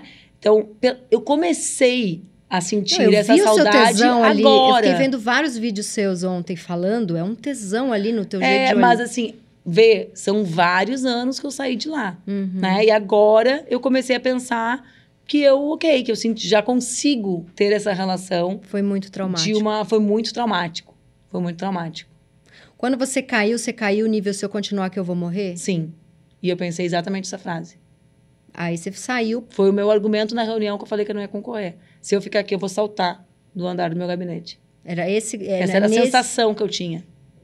Você saiu dali pra continuar viva e não porque você deixou de gostar de estar ali. É Exatamente. isso que é muito E- triste. Exatamente. E eu acho que é bom que as pessoas pensem nessa necessidade de estar inteiras, né? Porque eu ouvi que era o meu fim. Eu, tinha, eu sou a pessoa mais votada de deputada da história do meu estado. E eu tinha sido na eleição anterior. Eu tinha feito 500 mil votos, é 9% dos votos e do teria estado. sido senador agora com certeza absoluta. E aí, e aí as pessoas me diziam, teu fim, total. Aí em 16, eu decidi não concorrer a prefeita. Porque a minha filha era recém-nascida e eu acharia temerário também para mim e para qualquer homem, não é uma questão de mulher, com uma filha recém-parida, tá na loucura que eu já sabia que era uma eleição porque eu já tinha concorrido Uhum. uma de prefeita. E, ah, não, o cavalo não passa encilhado duas vezes, que é uma expressão que se usa muito no Rio Grande do Sul. E aí, o que que acontece? Em 2018, eu fui candidata a vice-presidente. Por quê? Porque eu estava inteira, eu tinha tomado decisões que me permitiram estar inteira, né? Acho que a gente precisa acreditar nessa necessidade da, da de inteireza voltar para si. né? E que, e que existem fins, né? Mas que eles podem também significar momentos de impulso, porque De voltar eu maior. me lembro da pessoa que me disse que o cavalo não ia passar duas vezes encilhado. E eu tomei a decisão consciente de que ele poderia não passar. Uhum. Que também não dá para tomar decisão apostando no futuro. Se nunca mais acontecer essa possibilidade, eu não vou olhar para a cara da minha filha e dizer, não concorri por causa tua? Não, não vou olhar. Claro que não. E depois, em 18, vê bem, foi o contrário. Em 18, eu encontrei duas pessoas que fizeram a minha história ser como foi, de aceitar, em 17 no caso. Uma que me disse assim, falei, ah, o PCdoB quer que eu concorra a presidente. E a pessoa é uma pessoa bem importante para mim, ela disse assim, ah, concorre, contrata uma babá para tua filha. Daí eu pensei, Hum, não conhece nada mesmo de mim, porque hum. eu posso até aceitar, mas eu não vou mudar a forma como eu crio a Laura. E para mim, ter uma babá Laura, você nunca teve babá para Laura? no final do processo eleitoral de 18, eu tinha uma amiga que viajava eventualmente, eventualmente comigo para ficar durante as atividades, porque as atividades do segundo turno, elas tinham uma dinâmica mais violenta, né? Uhum. E aí eu não queria que ela estivesse junto integralmente. Em algumas ocasiões, assim, pouquíssimas. Mas não, na rotina nunca tive e eu achava simbólico eu não ter. Por quê? Porque falar que eu sou uma mulher com as teses liberais, que rompeu o telhado de vidro, nananã, com uma outra mulher viabilizando eu ocupar aquele espaço, era uma- seria uma hipocrisia, né? Porque porque na prática a maternidade é, é que impõe uma restrição para a participação das mulheres e eu queria falar sobre isso. Hum. Eu queria falar por que que estranhavam a presença da minha filha no ambiente, não estranhavam de primeira dama quando a minha filha mamava, Hum. entendeu? Então Se era uma tivesse uma babá, não dava para você. Exatamente. Então, assim, tinha um debate naquilo que era importante para mim e um simbolismo. Mas essa pessoa me disse isso eu pensei, ah, cara, como não me conhece? Agora eu vou fazer exatamente o O contrário. contrário, foi uma dica Foi que uma ela, ela dica. era uma dica estranha. Sabe aquela coisa que a entrou pessoa por te fala outro... assim, tu não vai fazer isso? Agora que eu vou. Cara, que ideia, eu vou. E a outra pessoa me disse assim: quando chegar, quando a Laura for grande, porque era uma eleição com uma relevância muito grande, né? Eu já sabia que Uhum. o Bolsonaro podia ganhar. Sim. Eh, tu vai ter mais orgulho de pensar que tu tentou mudar o Brasil, que ela vai crescer, ou que tu simplesmente renunciou à possibilidade de fazer parte disso. Daí eu pensei, não, cara, é muito sério o que pode acontecer com a minha filha se o Bolsonaro ganhar, com a minha Uhum. filha e com todas as filhas, não era algo pessoal, né? E aí, então, vê, foram reflexões diferentes em momentos diferentes que eu só pude ter porque eu tava Você não tem muita raiva de pensar que destruir o- a tua saúde justamente para você desistir e aí isso não te dá uma raiva de é por isso que eu vou voltar? Não, porque eu sei que a coisa que eles mais têm raiva é que eu sou feliz. Ai, que resposta linda. Sabe? E assim, a minha felicidade, cara, é, como diria o Belchior, uma arma quente, sabe? E eles odeiam porque eles são muito infelizes, muito infelizes. Ah, eu vou viver muito, gente. Eu vou infernizar demais essa gente escrota que quer destruir a vida das pessoas, que quer destruir o nosso país. Então, sinceramente, assim, eh, as mulheres felizes, elas incomodam demais os misóginos, os machistas, assim. Uhum. E eu, claro que várias vezes eu pensei, vai parecer que eles tiveram razão? Vai parecer que foram eles que me derrotaram? Só que nada disso importa. Tudo isso é ilusão. Só importa a verdade. A verdade é que, sim, me atingiu, óbvio que me atingiu. Claro. Vou dizer para quem que Quem não me foi atingiu. torturado né? foi torturado. Óbvio, eu vou dizer assim, ai, fui submetida a uma tortura Sim. psicológica desde 2015, grávida, nananã, ninguém dava bola, porque não se falava sobre fake news, eu estou Uhum. ótima. Uhum. Não. Hum, Claro que não. Só que falar sobre isso também é revolucionário, ficar bem depois disso também é potente. Então, não estou dizendo que eu sou a- a- o Joãozinho do passo certo, sabe? Ah, nunca me atingiu. Óbvio, várias vezes eu pensei, Cara, que louco! Será que eles ganharam? Não Galera, ganharam. vocês não ganharam. Não ganharam. Vamos para o maravilhoso quadro Nove Perguntas e Meia de Amor.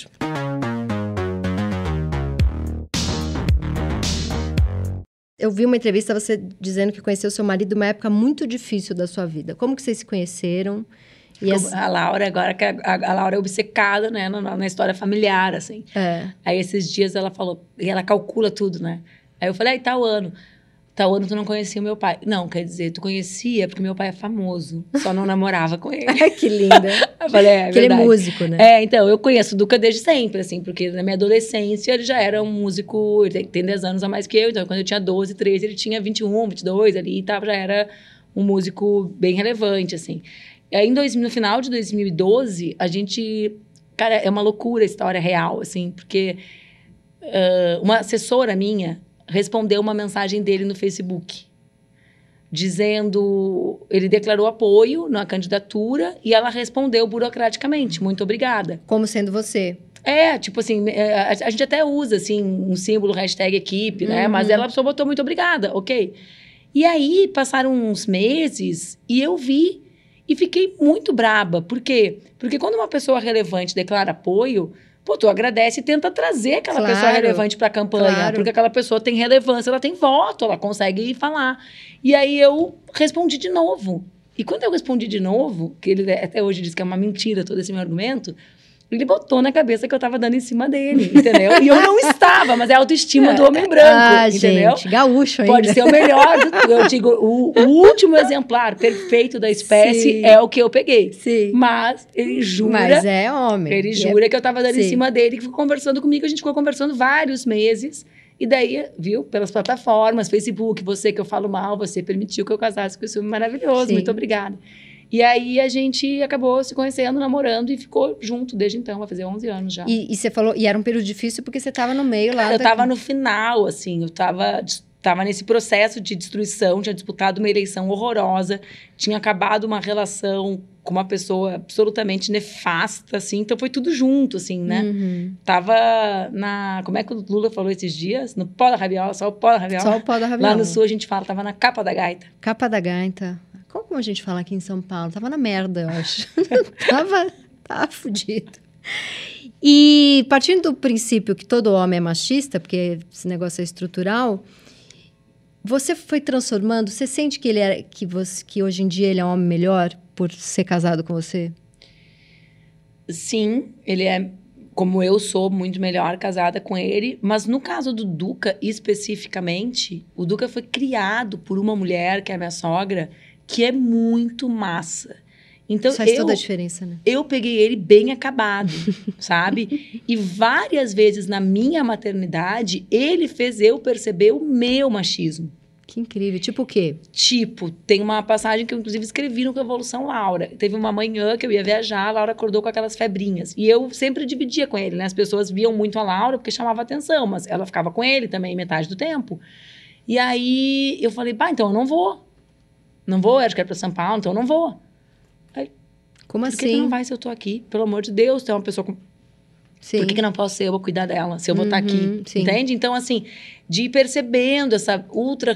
A própria relação dele com a Ingra, com a mãe do Gui, né? Uhum. De um respeito profundo pela decisão dela. O Duca tem a guarda do Gui plena desde que eles se separaram, né?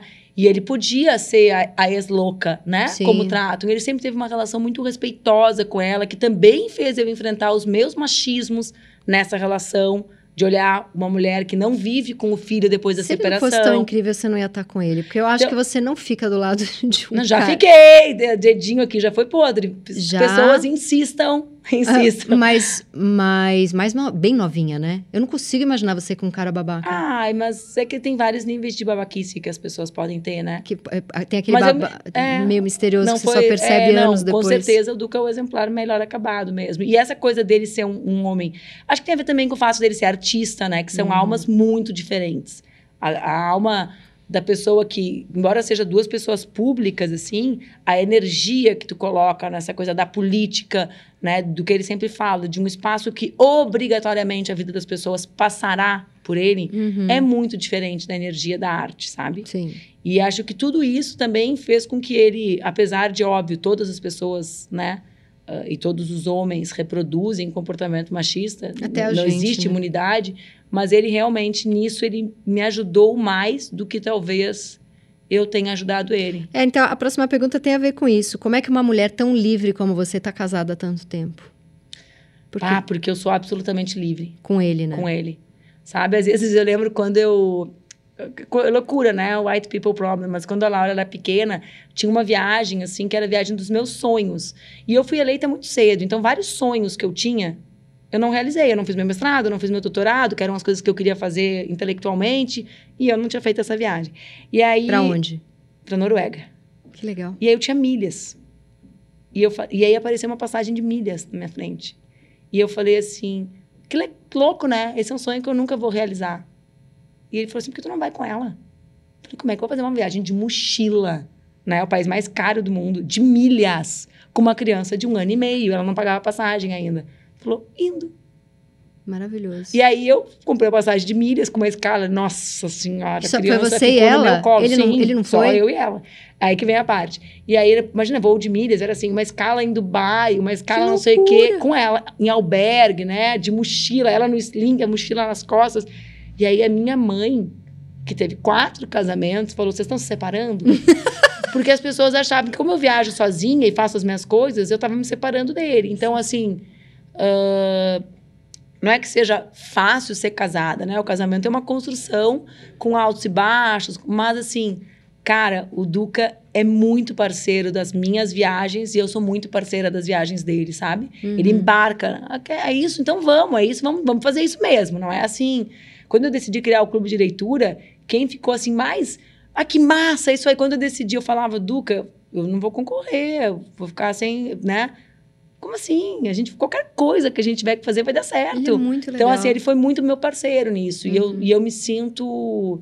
Ele é seu melhor amigo, isso é importante, Ele né? é o meu maior parceiro, assim mesmo, sabe? Com, companheiro, essa expressão, assim, que a gente usa para outras coisas. Uhum. Ele é muito meu parceiro nas minhas loucuras, assim, né? E ele foi muito, muito meu parceiro nesse processo da violência. Nos perrengues Nos todos. perrengues todos. Em nenhum momento ele falou, meu, que- ele quis te defender de um jeito que você falou, meu, calma. Claro. Baixou uma coisa meio. Claro, vou porque- Dar porrada nessa galera. Porque eu, durante muitos anos, o Duca ele é muito mais calmo que eu na permanência e capaz de ficar muito mais brabo que eu. Uhum. Eu sou braba, digamos assim, permanentemente, mas eu não levo tão a sério a minha é, brabeza. justamente porque tá ali. Sabe? Eu não tenho explosões vence. de brabeza. É, porque ele tá contendo. Então, várias vezes durante os anos, eu ouvia uma coisa no supermercado, por exemplo. "Olha Essa vaca comunista. Fazia de conta que estava nem ouvindo, continuava ali pegando minha laranja e tal. Vou me incomodar com uma pessoa idiota que tá falando uma coisa Uhum. dessas. Aí, a primeira vez que eu reagi, eu reagi porque ele foi reagir. Eu falei, não, não é- tem limite, né? Não vai, não vai ser ele que vai ah, ser, digamos, tirado do seu lugar de seu paz e eu, não, e eu vou continuar aqui. Uhum. Não me atinge, não me atinge, não me atinge. Então, Você tacou a laranja na cabeça de alguém? Que eu tô só você. foi uma das piores coisas que me aconteceu. Foi quando eu me dei conta que eu não tinha mais medo deles, eu tinha medo de mim. Porque eu realmente eu ia bater na pessoa e eu olhei pro lado e tava a Laura me olhando. E quando eu Ah, olhei, você teve uma reação de eu tive uma reação que eu ia agarrar a pessoa. E você ia socar a cara dela. Domingo, nove da manhã no supermercado. Ela falou horrores pra mim, na frente da minha filha, na frente do Duca. Falei, acabou. E quando eu fui assim, Você chegou a encostar na pessoa? quando eu tava indo, assim, Você falou, vou bater. eu olhei pro lado e tava a Laura parada. Aí E eu falei, não, eu falei, acabou, Duca. O problema não são mais eles, o problema sou eu. Não, tira, tira, me tira disso, eu não vou mais, não, porque eu não posso, né? Aquela frase do Nietzsche, quando a gente olha pro abismo, a gente o tem abismo que cuidar olha- pro abismo não olhar olhar de para dentro da volta, gente, é. né? E aí eu falei, não, não, isso aí é a vitória deles, eu tá me transformando em alguém parecida com eles. E aí, então foi, não é fácil, cara, passar, uh, viver isso tudo, Nossa, né? não é fácil. Pelo amor, eu tenho tr- quatro casas em Ares. Eu teria atacado a- a- todas as frutas na cabeça dessa pessoa. Essa pessoa... eu. Eu tenho a lua em Ares. E o Duca Nossa é ariano. Vocês não terem batido em ninguém até hoje, realmente é um. Vou mandar um Buda de ouro para É. cada um de vocês. E, e o lance todo de você ser madrasta do Gui? Desde o começo foi uma entrega, foi uma paixão ou teve que ser muito construído? Como que foi? As duas coisas, assim, né? A relação de madrasta, ela é uma relação mais louca que a maternidade. Porque a maternidade vivida como a minha, invariavelmente a Laura voltará para mim, né? Uhum. É a... Eu sou a mãe dela, né? Sim. Então aquilo a gente fica a vida inteira, né? Como, como brinca uma amiga minha, não te preocupa tanto que ela vai falar mal de ti na terapia, Claro. independente do que tu aconteça. Tu E é a isso mãe, é amor né? também. E tem a questão biológica disso, né? E tu dedicar esse mesmo amor e o mesmo volume de cuidados, né? Porque para mim a maternidade ela é sobre essas duas coisas, né? A vivência da maternidade para uma pessoa que não tem essa relação contigo, que precisa construir a relação Com que dela idade contigo. ele tinha? Ele tinha feito nove. Ele era, né? Então, assim, ah, é uma. ah, viver a, a minha vida com o Gui me exigiu muito mais desprendimento afetivo do que com a Laura. Porque esse amor, eu nunca quis que ele sentisse por mim, porque ele sente pela mãe dele, Uhum. inclusive a gente, né, o, ambiente pacificado da nossa família também tem relação com esse amor que a gente, que ele sente, que a gente quer que ele sinta, Uhum, porque é é, faz parte das, das relações, né? Então, assim, é uma relação e, e é massa, cara. Agora ele tem, vai fazer 20 anos, tá um cara massa, gato. O pai é As gato. pessoas, Vocês tá, são cada muito... vez que eu posto Guilherme nas minhas redes, to- cara. A mulherada pera. Não, mulherada, homem, tem assim, 50 pretendentes de todos os tipos. Aí eu falo, Gui, não dá, né, cara? Não dá. Agora, eu, tá tô, com agora eu tô investindo. Eu falei, Gui, tô investindo numa pessoa que eu quero que seja minha nora. tem uma menina que luta comigo. Na cara. Eu falei, ah, eu ia ser uma boa nora. E, Que isso? Que isso, já, já tá me apresentando namorada. Virou aquela mãe, sabe aquela mãe completamente transtornada que quer escolher a Dona Armênia? Eu lembrei de... Uma vez você lançou um negócio que chamava machistômetro. Teve isso, não Teve, teve? Como teve, que foi legal. isso? Isso foi um- uma coisa super simples que a gente fez, na verdade, né? É uma iniciativa que existe em vários países, assim, e a gente sistematizou com uma cara muito bonita, né? A aparência dele, que eram as escalas de violência, né? Então, a interrupção, né? A, a- o início da do afastamento físico, o abuso psicológico, até chegando no feminicídio, né? Ou seja, tornando isso uma espécie de hierarca, hi- de uma forma hierárquica, mas mais que isso, um processo, Uhum. né? Tipo assim, ninguém te mata do dia pro, pro outro, existem sinais disso. E acabou sendo um, um, um conteúdo que deu muito certo, assim, que foi replicado em várias cidades, né? Porque o movimento feminista acabou abraçando ele. É muito legal isso. É muito legal. Se você tivesse solteira, daria chance num date pra um cara de centro ou de direita? Se fosse um cara inteli- inteligente? No presente, não. É, não existe mais como, né? não tem. Não existe mais como. Existe um, existia um tempo, né, em que as relações políticas elas eram respeitosas, Uhum. né, em que a- as diferenças evidentes, né, não eram tão gritantes, em que o centro não se associava a uma direita racista, machista, né? Então hoje, embora, né, e aqui eu vou fazer essa ressalva, eu acho muito errado essa ideia de associar todo mundo que vota a uma opinião ideológica consagrada, Uhum. né? Sim. Mas sim, eu entendo as pessoas que se separaram, por exemplo, de bolsonaristas. Eu deixei de me relacionar com pessoas, né? Pessoas que acreditavam em coisas a meu próprio respeito, como, né? Eu, eu, foi- é um- uma coisa é, é tu na tua família, agora imagina na minha. Não tem, Não dá, tem né? condição. Me colocava em risco. A mim e minha filha, a pessoa estava votando. Bom, não quer ser parte das minhas Sim. relações, né? Sim. Você já teve alguma mini crise entre hum, essa vontade de conquistar o mundo, de mudar o mundo e a maternidade? Sempre tenho. Só que daí eu consegui incluir minha maternidade na minha mudança. Você de- leva junto, mas É. dava crise. Claro que dava. Porque é normal dar, né? É importante falar disso também. Né? É, eu, Essa sério, assim... romantização da maternidade, ela é É. muito. É, e... E, na verdade, ser maternidade ela é muito difícil, ela é muito cansativa, né? Amamentar é muito exaustivo. ah, mas eu... E, e os formatos disso, assim... É muito difícil ser mãe. Você falou, quando você chegou aqui, que a gente se encontrou no camarim, você falou um negócio que eu, eu sou muito parecida com você, que você tem dificuldade com regra. Então, assim, ah, é, você tem que comer certinho para não ter enxaqueca, eu já comia tudo errado, porque não me vem com regra. Ah, você tem que se vestir assim para ser uma candidata a presidente, já me irrita, porque... É, como que você faz? Isso é uma pergunta que me veio agora. Para dar regra na criação dos seus filhos. Eu sou uma das pessoas mais disciplinadas que eu conheço. Você tem muita disciplina. Eu sou muito disciplinada, né? E a disciplina é o que faz eu conseguir realizar todas as minhas ideias ou uma parte delas, né? Uhum. Porque realmente eu tenho vontade de abraçar o mundo e de forma caótica eu não conseguiria. Então, assim, disciplina é diferente de regra, né? Por isso que Sim. eu tô falando sobre isso. Então, assim, eu sou disciplinada para acordar. Se eu quero fazer atividade física, eu coloco na minha cabeça, como eu coloquei agora, eu preciso fazer para minha faz. saúde. Eu faço, mas eu não vivo com meios termos. Ah, eu faltei a academia quatro dias, agora eu vou. Não. Ou eu vou, ou eu não vou, né?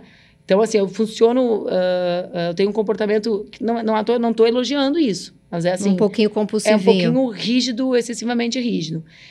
Uh, mas eu tenho pavor de imposições, né? De regras impostas, que para mim não tem sentido, porque tudo dá certo para mim quando faz sentido, sabe? Uhum. Eu acredito muito, em primeiro lugar, no exemplo, né?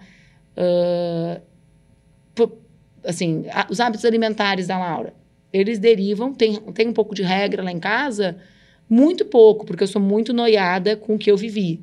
Hum. Mas tu olhar o prato dela, tu vai dizer, nossa, parece a filha da Bela Gil. Come tudo direitinho. Come tudo direitinho. Por quê? Porque ela tem esse exemplo, essa referência. Meu maior orgulho é um dia que ela disse assim em público. Foi horrível, porque eu estava bem acima do peso e não estava feliz com aquilo. E ela disse, o meu pai faz dieta, a minha mãe não. Eu pensei, que, que evolução, porque o Duca realmente ele faz uma alimentação cetogênica bem rígida. Uhum. E não é o meu caso. Então, assim, o exemplo para mim é, uma, é, um ativo importante, porque eu noto o impacto dele, né? Uhum. Uh, nos assuntos, nas conversas. Eu acho que a conversa tem um papel também muito relevante. Então, vamos lá para a meia pergunta, que é: ler tantos livros feministas já me deram alguns gatilhos de coisas ruins que me aconteceram. Quais? Uh, acontece com várias situações, assim, acontece com situações de perceber, por exemplo, a minha menor vulnerabilidade, uhum. né? De realmente como ser uma mulher branca uh, faz muita diferença e isso para mim é bem importante. Ou seja, não é um gatilho necessariamente, né? É errado dizer que é um gatilho, mas me provoca um processo de reconhecer o meu lugar e para quem faz política, para quem age publicamente, acho que isso é muito importante. Uhum.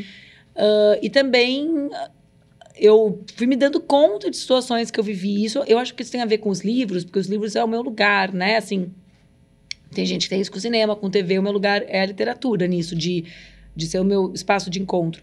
Mas acho que tem a ver com isso, tem a ver com o momento do feminismo, porque eu fui me dando conta de várias coisas que eu vivi, de assédio, de relação abusiva, e fui me dando conta disso meio tudo junto. Sim. E isso foi acontecendo com todas nós meio juntos, com todas as gerações, porque antes não existia esse assunto no espaço público. Uhum. Então, sim, várias coisas eu fui percebendo. Vai dando uns gatilhos horríveis, mas necessários, né? Necessários, acho que sim. Então vamos para o quadro Periguete, que é o momento em que a gente dá dica de tudo que está lendo, assistindo teatro, cinema, série, qualquer coisa.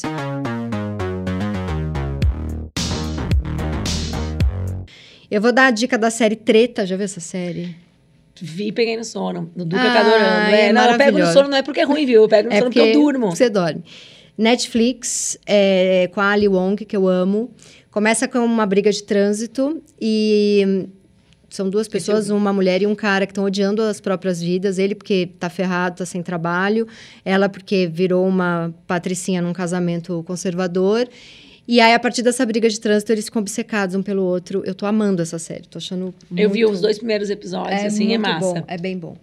Dá sua diquinha pra gente. Pra quem quer uma série massa, eu gosto de coisa mais de suspense, assim, sabe? Que é quando eu vejo pouca TV é o meu lugar de fuga total. Tem uma série no Prime que chama Your Honor, Sua Excelência, que é com o mesmo ator do Breaking Bad. Ah, eu amo. Que é, eu, eu adoro essas séries de dilema moral uhum. que mostram que aquela frase, né, não há nenhum homem que sob as piores condições não, não demonstre suas, né, sabe? Sim. Que é um puta magistrado, juiz massa, antipunitivista, que fica lá lutando para as pessoas negras não serem detidas injustamente. E aí o filho dele esses são os primeiros cinco minutos, então não é um grande spoiler, tá, gente? O filho dele, numa circunstância absolutamente maluca, atropela uma pessoa, não presta socorro, e ele, cara, o cara amassa, leva o filho na delegacia. Quando chega na delegacia, a pessoa que o, que o guri matou é o filho do maior mafioso da cidade. E aí ele diz: não, vem pra cá, não existe justiça, tu vai ser executado. E aí a série é o quê? Tudo que a pessoa faz para fugir Sensacional. Da Nossa, Cara, é assim, premissa, é tipo Breaking Bad. Exatamente. sensacional. Pra quem gostou de Breaking Bad, pode ver o mesmo cara. Muito É bom. aquele loirinho bonitinho da Vendinha. Sei. Quem é mãe de pessoas que gostam de Vendinha. a minha já, filha a Laura disse assim, eu posso ver? Claro que não, Laura. Não mas dá. é o mesmo ator da Vendinha. É, mas não é, Né? Então... Mostra aí seu livro. Ah, esse eu trouxe pra ti de presente, que é Eba, o último. somos as palavras que usamos. Esse é o único que eu não tenho. Maravilhoso, vou ler. Eu vou pegar uma dessas canetas aqui. Tem dedicatória? Não, vai ter, agora, Vai ter agora. Mas eu vou escrever com essa caneta de ouro Mas aqui, né? espera, antes de você escrever, escreve depois, porque Tá. a gente É precisa... que eu queria mostrar a caneta. Então mostra a caneta, porque a gente tem que, Tua, né? tem que encerrar, acabou. Tô sofrendo, ficaria aqui mil vezes falando, mil anos, mil dias. A gente ficou bom. bastante tempo, Obrigada, adorei. meu amor. Você Obrigada. arrasou. Você foi Vocês marav- viram como é possível deixar a Tati Bernardi calma? Basta mandar alguém mais agitado que ela. Exato, e, e em silêncio.